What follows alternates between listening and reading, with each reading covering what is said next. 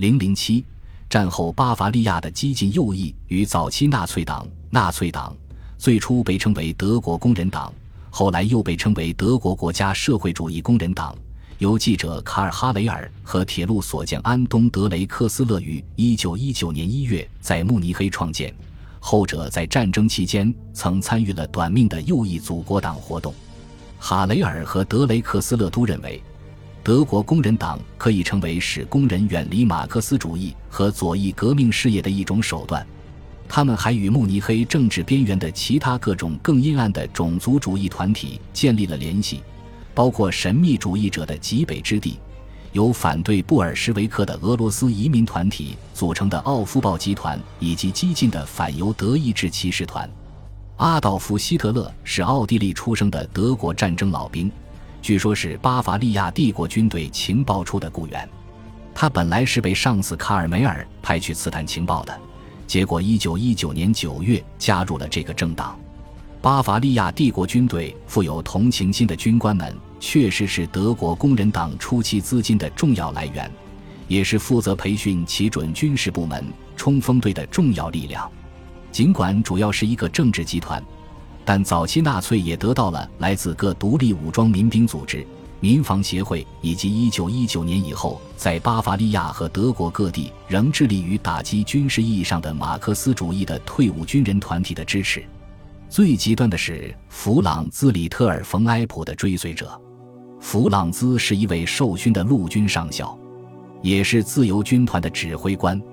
埃普自由军团是一支志愿旅，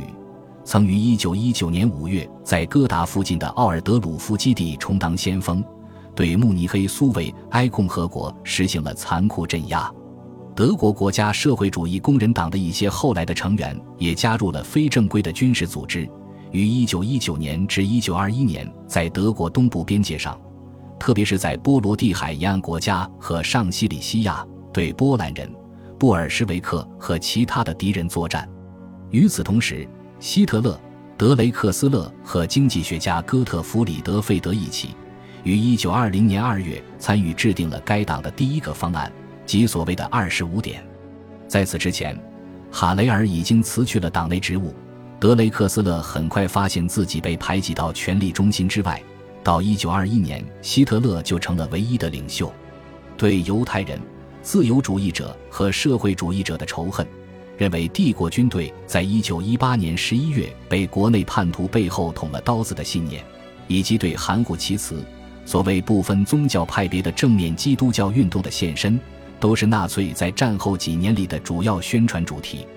例如，早期加入奥夫堡集团和纳粹党的波罗的海裔日耳曼宣传家阿尔弗雷德·罗森伯格，负责在慕尼黑媒体上宣传反犹的沙皇时代的伪造品。西安长老会纪要：希特勒对所谓的犹太人布尔什维克威胁的新看法，明显受到了其影响。后来，他成为党报《人民观察家报》的编辑，并一度被公认为纳粹党的首席思想家。富有的记者兼剧作家迪特里希·埃卡特是希特勒最早的导师之一，曾在1920年12月帮助该党购买了《人民观察家报》。他认为德国的民族觉醒只会发生在反对他认为的我们内部和周围的犹太唯物主义精神的斗争中。历史学家德里克·黑斯廷斯说：“除了埃卡特，早期的纳粹党也受到了其他各种天主教种族主义思想家的影响。”并被批评者贴上了基督教民族主义、反犹太主义教派的标签，呼吁对犹太人进行新的清洗运动。这一情况直到1923年9月才有所改变。当时，希特勒与坚决反天主教的德国战斗联盟结盟，这是一个由爱国退伍军人团体、新教民族主义者和军国主义者在纽伦堡的德国日组成的短命联盟。从此，他疏远了最初的一些天主教同情者。尽管天主教的宗教形式是否对早期纳粹思想形成有影响，仍存在争议，但更广泛的共识是，国家社会主义运动最初在观念上非常扁狭，局限于南德。即使他在1920年至1921年成功的在巴伐利亚州边界以外建立了几个分支。1920年8月，希特勒前往奥地利萨尔茨堡。参加德国中西部、奥地利、捷克斯洛伐克和波兰的国家社会党派发起的会议。所有这些党派赞同纳粹党纲领的第一条和第三条。